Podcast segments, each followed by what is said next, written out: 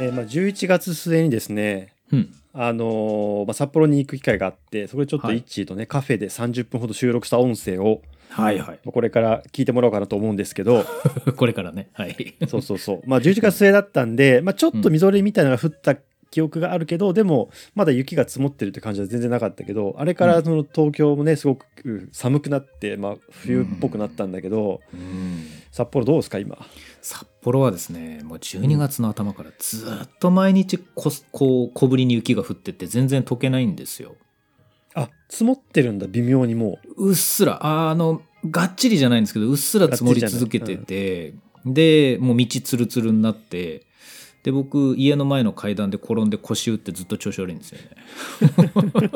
冬の洗うい礼や。もうさいやマジでさ生粋のさまあどさんこっていうか札幌育ちでね、ね。あののイッチーがさ、うん。早々に玄関で転んで腰打つってあれだね、うん。なんかもうね、ひどい。前代未聞ですよ。本当に。もうがっかりしたもん。ねえ、うんいやなんかさ本当に観光で来た人ってさ多分23日いれば10回ぐらいこけると思うんだけどまあ、そうかもしれないですね。ねだけどうん道民ってさワンシーズンに1回こけるかこけないかじゃん。そうです。本当そう。こうんねこけないシーズンもあるじゃん結構。そう。そう。盛大にね盛大にお危ねえみたいなのあるけど盛大に転ぶと、うんあなんかこの日は転んだなみたいなさ本当にそう。早速早速来ましたか？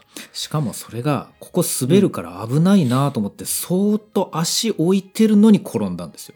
あーそう不可抗力的なやつあるねもうね、あの、ボールの上に立ったら転ぶじゃないですか。当たり前ですけど。そのバランスボールの上に直立したみたいな感じだからねあ、もう本当にそう。だで、あの、もうなんならサッカーボールぐらい。サッカーボールの上に乗って転ぶの当たり前だよねと思って。だからそーっと乗るのとかってスーンって転んでるみたいな感じなんですよ。本当に。うん分かってんだよ分かってるからみたいなね分かってる。もうね、足の置き方とか分かってるんですよ。分かってて転びましたから、もう今年の冬、本当最悪でした。はい。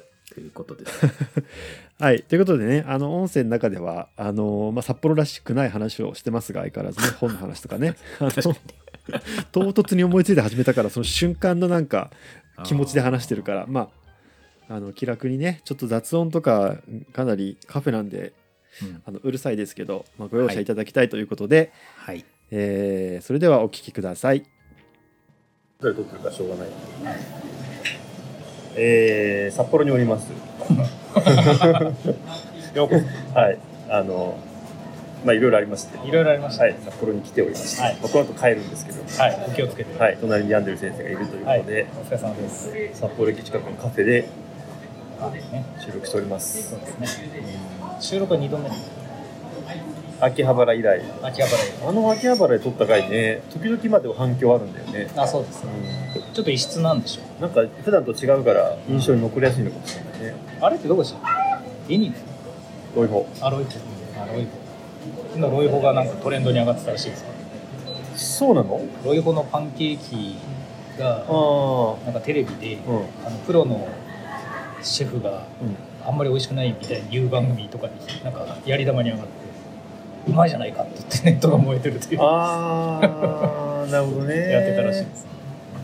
うーん、なんかそういうね、あの、応援団みたいなね、あります、俺らの味方だと思っている、うん、なんていうの、お店とかあるじゃん。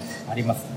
あります。我らがみたいな感じのね、ところの、なんか批判をすると、まあ、時々炎上してるケースはあるよね。でもあの番組僕たまに見るんですよ。うん。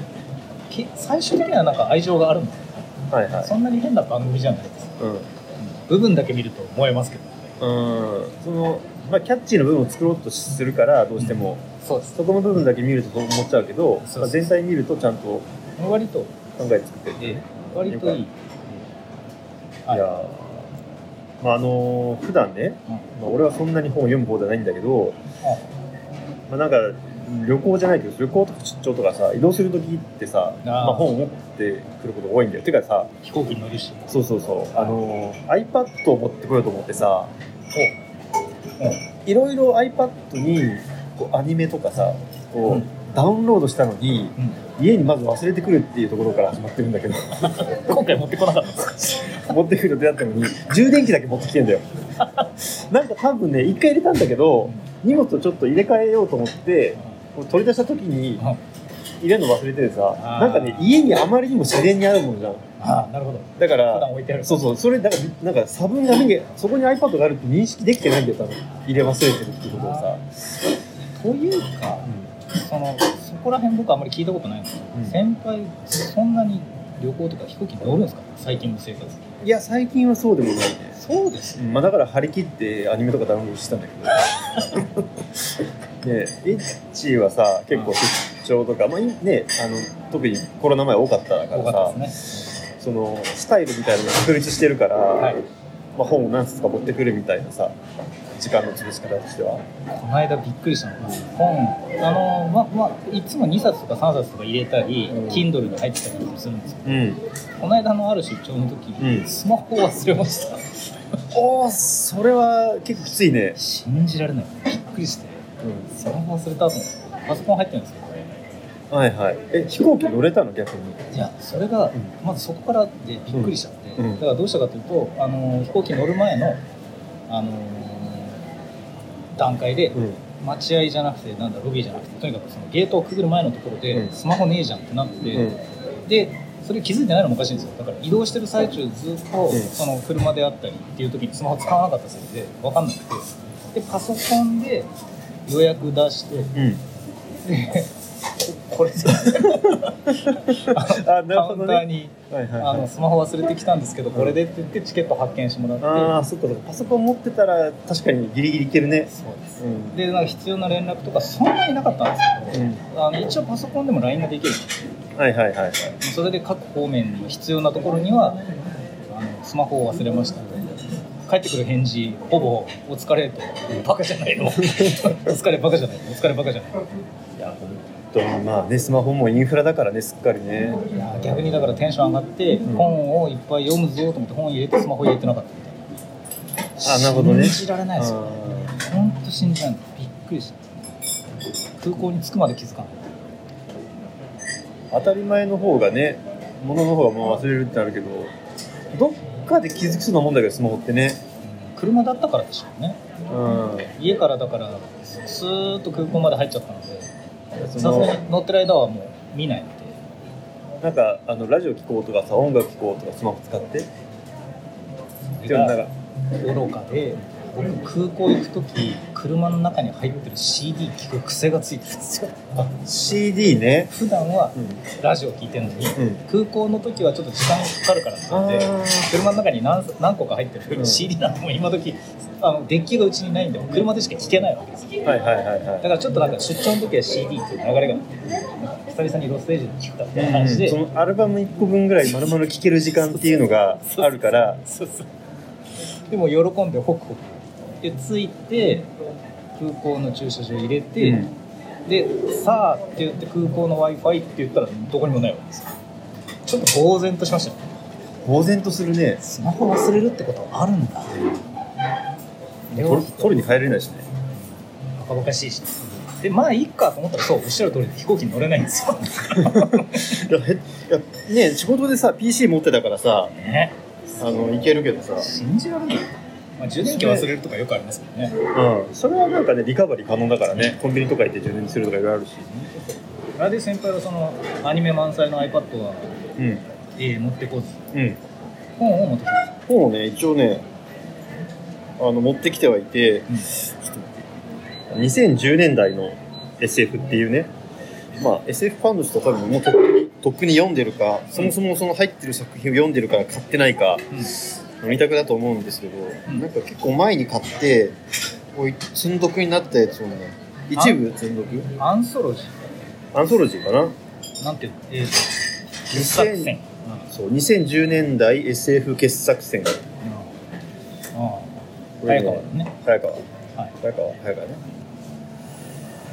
うん。炎上等のうんこれ文字化でいいの？文字化でいいんじゃない文ですか？字文字の渦僕それの本持ってた気がする、うん。うん。タイトルは知ってたんだけどこれなんか賞取ったんだっ文字化って今目次だけ見せてもらってますけど。18ページぐらいでしょけ短いね。28ページとかしかないそう。あそんな本なんだ。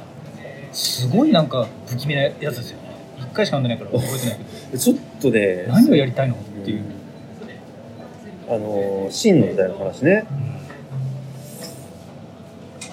兵馬俑っていうんだっ平和よ。けね、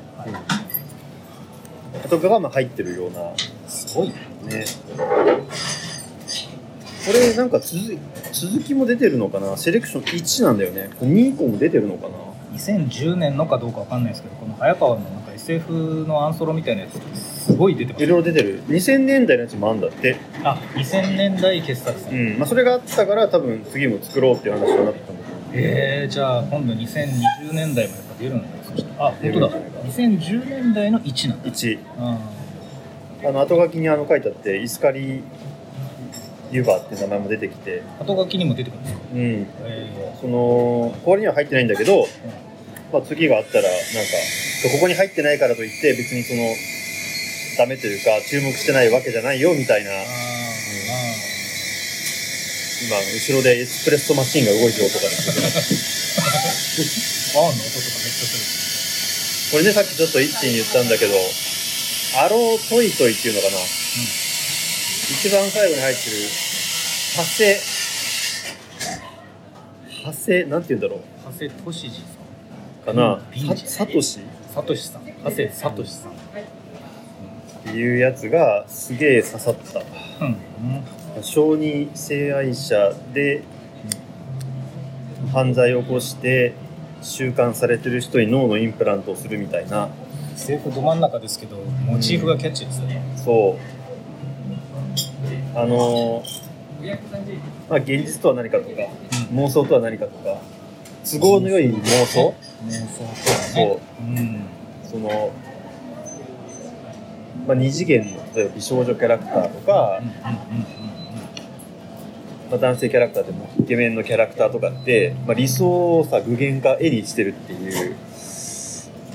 それにこう傾倒していくのはどういうことなのかみたいなのをこれでもかって描写されてて全オタクに刺さるこ心が 痛くなるようなまあでもね面白かったね。そういう意味で面白かった。犯罪者の脳をいじるっていうやり方ってうん稀に聞くんですけど SF の一つの手法なんです多分ねあのーなんかその AI とかが出てきてから特にこうよく取り上げられるモチーフになったみたいなことどっか書いてあったな。ああそうなんだ。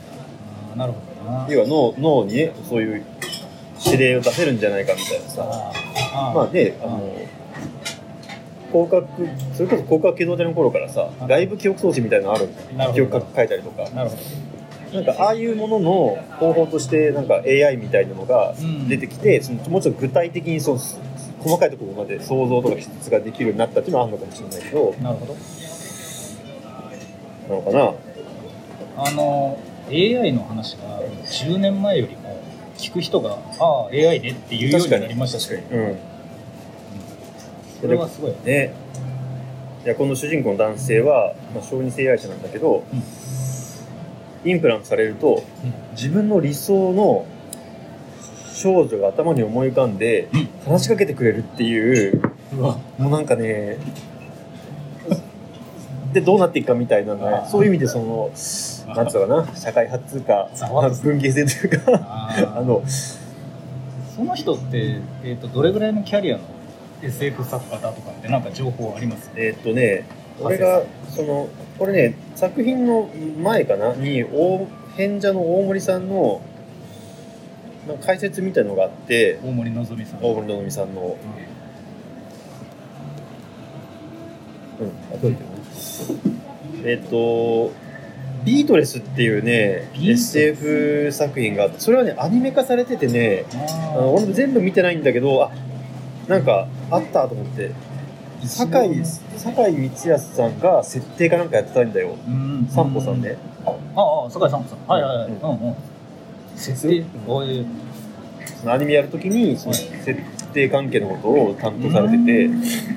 だから結構がっちり SF としてやろうとしてんだなみたいな。だけど割とこう美少女アンドロイドが出てきてちょっとそのすごいアニメっぽい感じのルックではあるんだけどうん。こう裏の設定は多分結構本格的にやるんだろうなみたいなえーそうだね。本当にそのこの人の解説に2010年代 AI の進化がメディアに取り上げられる頻度が増えから始まってるねこの人の紹介が。なるほど。うんうん。まさに。そう。でビートレスっていう作品を角川文庫で出してて人類を凌駕する超高度 AI が存在しっていう感じの、うん。まあそこでボーイミーツがあるもやってやってるみたいな。はいはいちょっとその、まあ、ライトノベル的な要素というかあそういうのもあるのかな。でもその後も結構結構ハハードめというかあの内容が重い中編とかも書いてるみたい。うん。そのちょっとライトノベル的なものとそうじゃないものっていう SF 理科強いものっていうのを両方書いてるんだよね、なるほど。それちょっと今純粋に聞きたいんですようんうん、古かったです？今読んで。古い。2010年代 SF 傑作選って今2022じゃんはいはいはい。古さ感じました？一冊通して。はいはいはい。ハロトイトイだけじゃなくて。全部。あのですね。うん。よくわかんない。あの感じなかった。あそうなんだ。それはこの作品がここに載ってる作品が古びないからかもしれないし、うん。そもそも俺が SF をよよ読みつけてないからずーっと読んでる人だったらあすごい2010年ぐらい前の作品作品っぽいなっていうトレンドとか思うのかもしれないけそどうその頃いっぱい書かれてたよねっていうのもあるかもしれないそうそうそうそう。だけど俺にはちょっとよくわかんない。でも例えばすごい昔の古典作品読んだ時のああの古さっていうのはもちろん全然そう感じ感じはないかな。確かにでもなんか設定的にはうん。こう見たことがあるものが多いので多分ああああやっぱり何かに影響を与えてそうそうこれ後追いはいっぱい出た。多分こうこういうのアニメとかでも使われてる設定とかもやっぱ多いです。よ、まあ、AI とかも含めて、うん。そういうので見てるからなんか見たことあるなっていうのはあるけどそれはそもそもねもう10年ぐらい前から書き始められてるものだからそうなのかな。あのー岡崎まり先生はいはい、がこの間ツイッターで流れてきた記事で言ってたんですけど、漫画家はなんか時代と寝る職業だみたいなことをあ書いてたね。書いてて、うん。その時のものを本当に反映させるのが古びる古びないとかじゃなくてうんうん。その時代を書き留めるんだみたいなことを言ってたんで、う。ん。SF ってもともと時代をその時代を書くわけじゃないじゃないですか。うん。2010年代だからって2010年代のものを書くわけではない。うん。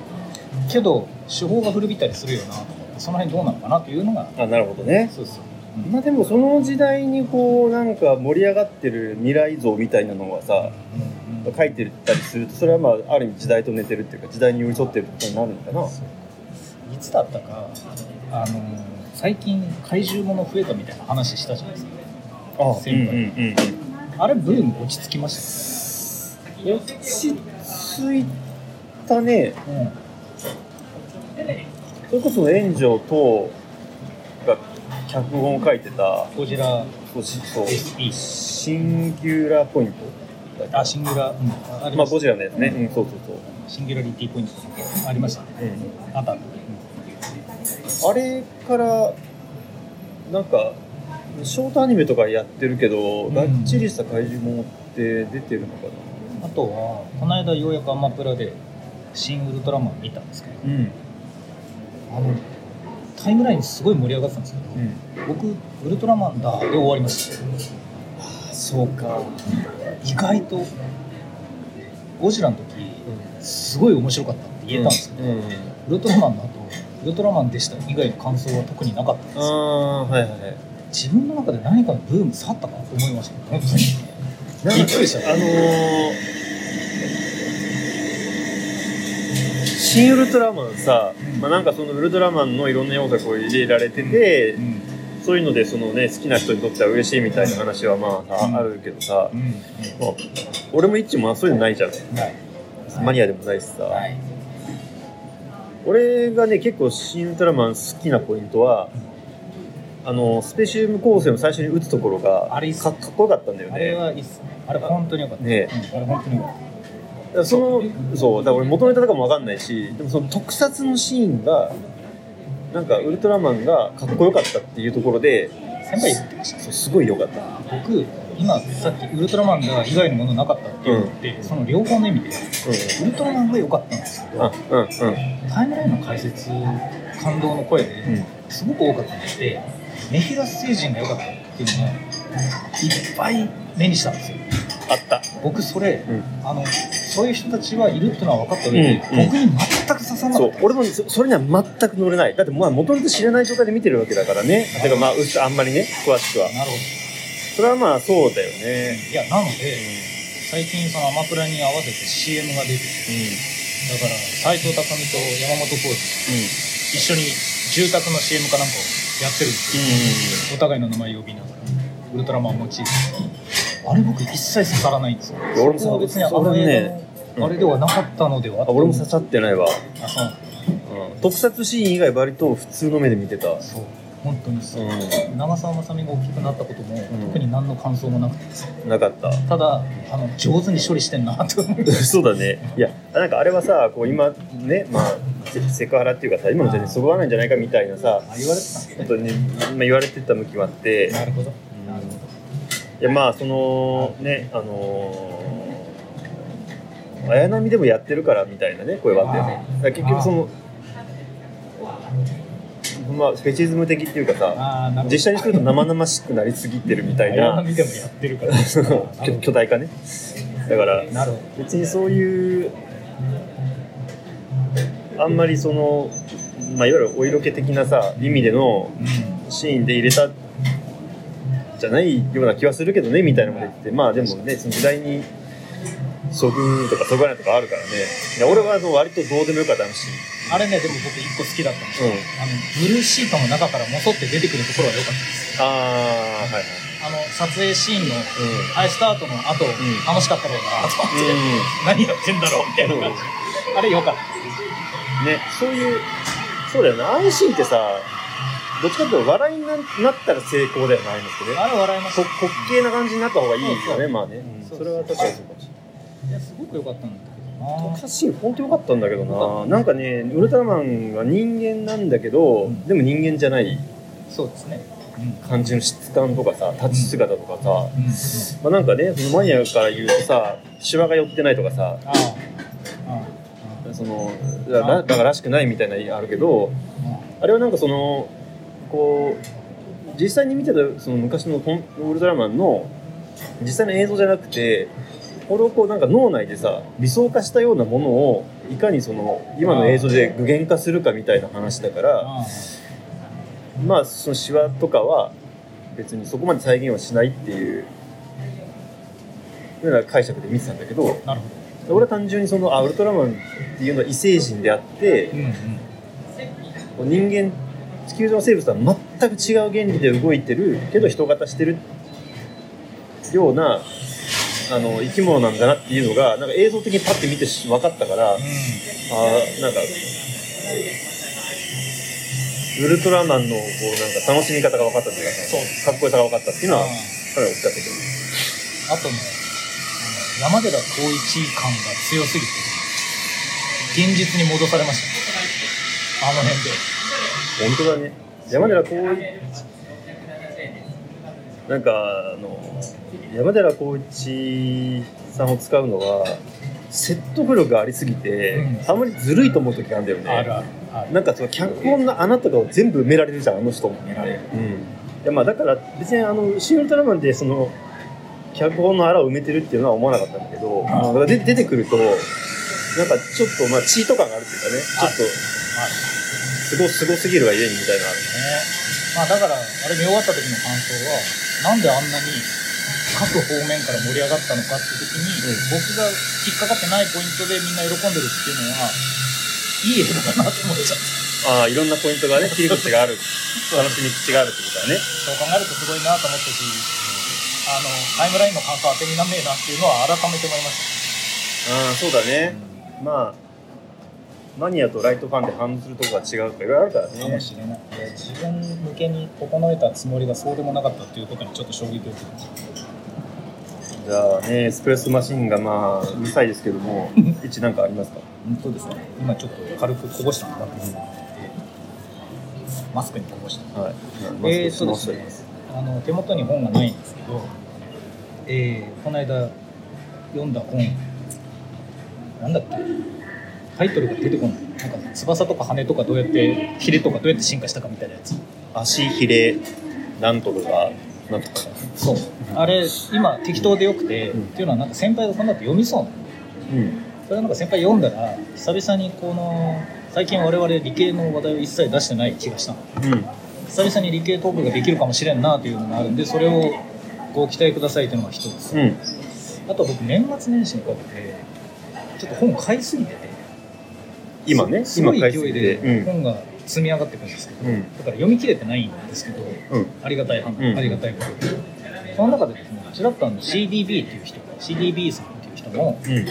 えーはいはい。映画評論うんうん。書いてる人の本読んだんですけどあれすごい良かったのでちょっと消化してからもう一回喋ります、えさっき読み終わったばかりなんで。ー映画映画紹介映画とか演劇とかを紹介します。なので映画もそうなんですけどあの人が本当に得意なのは広瀬すずとか三浦春馬とかあと市川、えー、美和子うん。美香子とかですね、うんあの辺りの役者に対する目線がめっちゃいいですよ、うん。あこんなレベルで喋ったことないわっていうぐらいの丁寧な記事なんですよね。やっぱ文春オンラインとかに載ってるやつを書籍化してるんであの文春オンラインってやっぱいい文章を書く人いっぱいいるじゃないですか。うん。あれが一冊にまとまってるんで読み応えあってですねすごくいいんですけど、ちょっと一発で説明するの難しいんだけど、まあこれはまあ場を改めてですね。ちょっと時間がかかるというかね。かかる。あの1話分行かないといけないかもしれないな。へあとは今何か喋ることありますかって今考えたのがその語れない本がいくつか出てきてるというのが2つと、ーうん。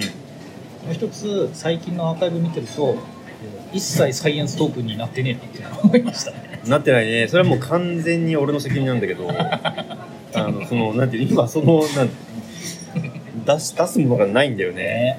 ね。今インプットの問題だと思うんだけどな。まあね何年かやってるとそういう時期もあるかなみたいな感じで。全然構わないんですけど、うん。この番組意外とサイエンスじゃないものの方が多いんだなっていうのにこの間気づいたんですよ。あ思ったよりサイエンストークしてねえな。してねえしてないよ。そうそうそうそう。しかもアニメだけでもないんですよ。意外と、ね意外と文芸だったりうん。まあお便りだったりっていうのがあるわけです。よ、逆になんか科学めっちゃあの語れますって言っててもそんなに素にしてると科学の話って出ないんだなっていうのは分かりました。確かにそうだね。なんでだろうね。もうちょっとちょっと雑談しますっていう時にさこう最近の科学的トピックとか出てきてもいいのにねサイエンスコミュニケーションがとかっていつも四六時中考えてる割に雑談だとやっぱ出ないっていうのはえ本質？と 思いました。いやーなんかそのサイエンスの話をする自分たちの中でのうん。こう敷居をもっと下げた方がいいのかもねなのか雑談でその分かりやすく伝えるっていうのを僕らは本当はやりたいわけではないので、だからそもそも分かりやすく伝えてる記憶もないじゃないですか。うんないね。すると、うん。本当にマニアックになっちゃって皆さんにお聞かせするもんじゃねえなっていうなんか抑制はかかるんですよ、あー。それは確かにあるかもね、あさっきあとなんかあの本を紹介するときにこう丁寧に説明しないとこう自分の感想が伝わらないから時間がかかるみたいなのもあるけどなんかこう自分の中でまとめてすっきり説明さできてないトピックとかもあるじゃん家具に関してさ、うん。まあ、りはい。ちょっと理解が深まってないとかなんとなくこれ面白いなと思ってるけど、うんこうじゃあ説明できるかできるかって言われると、うん。できないみたいなさ、うん。そういうのあるとなんとなく面白いなと思いつつもどんどんこう流流していっちゃうっていうかさ、そうですね。うそんな中でもう一層だから我々がただ楽しいだけでいつの間にか科学の話してるってどういう状況なんだろうっていう原点をですね。んはい考える機会がある、具体的には昨日なんですけど。うん。あのある関西の大学のもうすぐ退官する教授の、えー特別講演があったじゃないですか。はい。あれを聞きました。はい。あれきっかけに改めてすごい研究者のやってる研究の話だったらこれ先輩と普通に喋れるなと思ったんですよ雑談のうん。ここで喋るのはもったいないなどっかで一個章立ててやっていいかなと思ったんですけど、はいはいはいあの人の業績宿題報告後の今の研究とかってあれどう思いましたみたいな話を普通にしてもいいんだなと思ったんですよ。昨日。それってうん。番組になるのっていうやっぱりその躊躇がいまだにありますよいや本当にそうだね。なんか、うん。単なる 内輪ネタになっちゃうんだよね。本当に。その何かこなうそれを通じて共通項みたいなのがないっていうかさ、まあ、例えばなんか研究の話をしてるんだけど、こう仕事をするの大変だよねとか、うん。まあ、うまくいく人うまくいく人ってこういうことやってるねとか、まあちょっとね適切か分かんないけど、うん。そういうなんか共通項みたいなのがあればいいと思うんだけどそういうのが見つからないまま話すと本当に打ち合われて喋ってるだけになっちゃうからなんかそういうのをなんか無意識的に避けてるのかもしれないね。そう思わず下げちゃってるんですけどでまた世の中にある何を紹介する系のラジオとかだとやっぱりそこは上手なんですよ。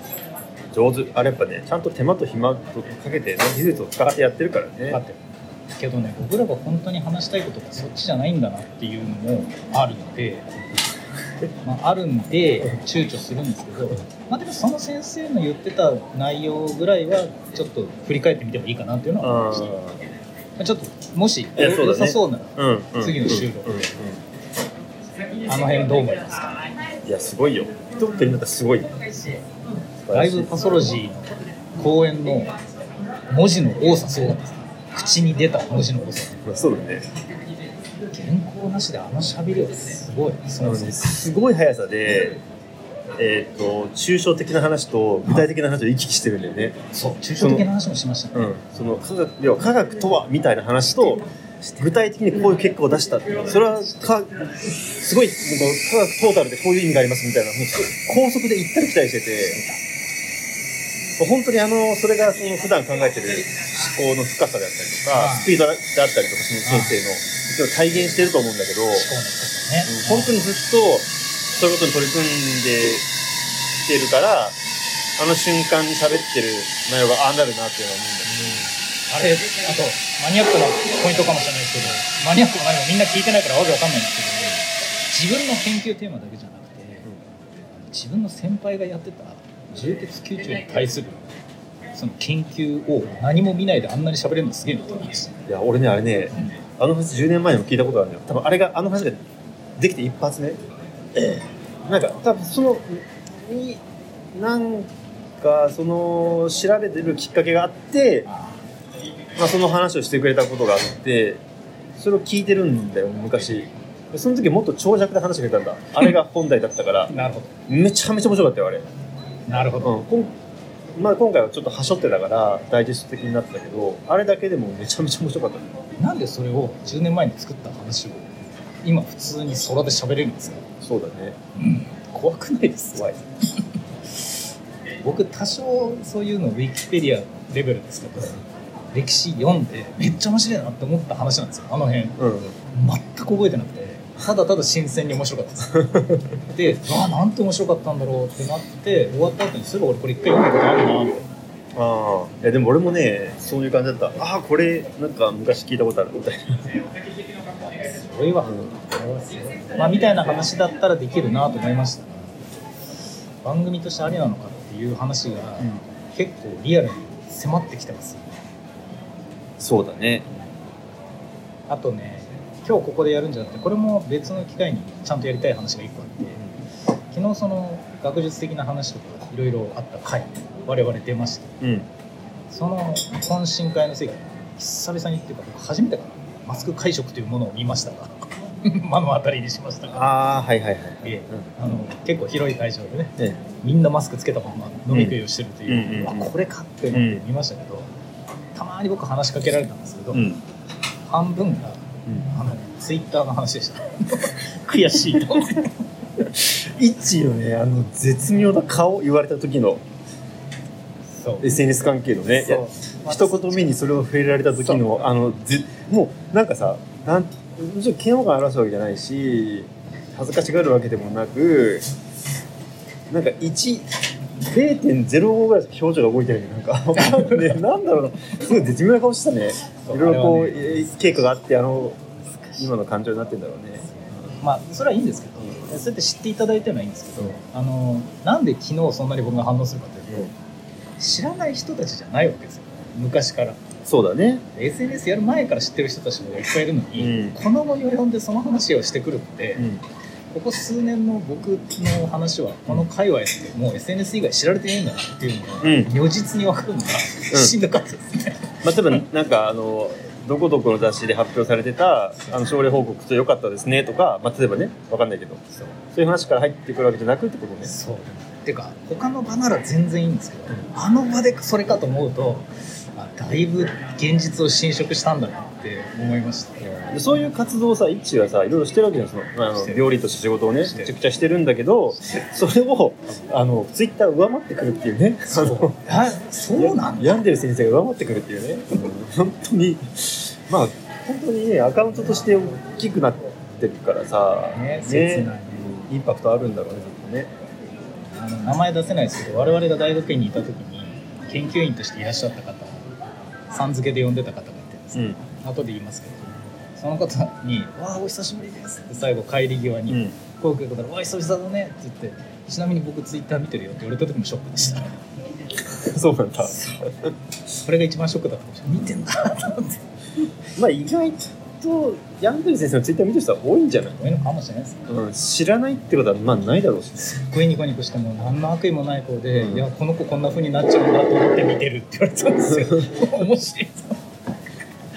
この子こんな風になっちゃいました。ごめんね。って感じけどはい、ね、結局30分ぐらい話したんですね。はいあ本当だ。はい。うん。はい。じゃあ、いいですかね。まあまあこの音質によっては後日ちょっとこれにあと5分か10分かこんな感じだったねこれさすがにめちゃめちゃうるさいとかカットするかもしれないし、ちょっとわかんないですけど、まあまあ札幌にね、はい来た記念にはい収録でした。ごきげんよう。ありがとうございましたはい、ありがとうございます。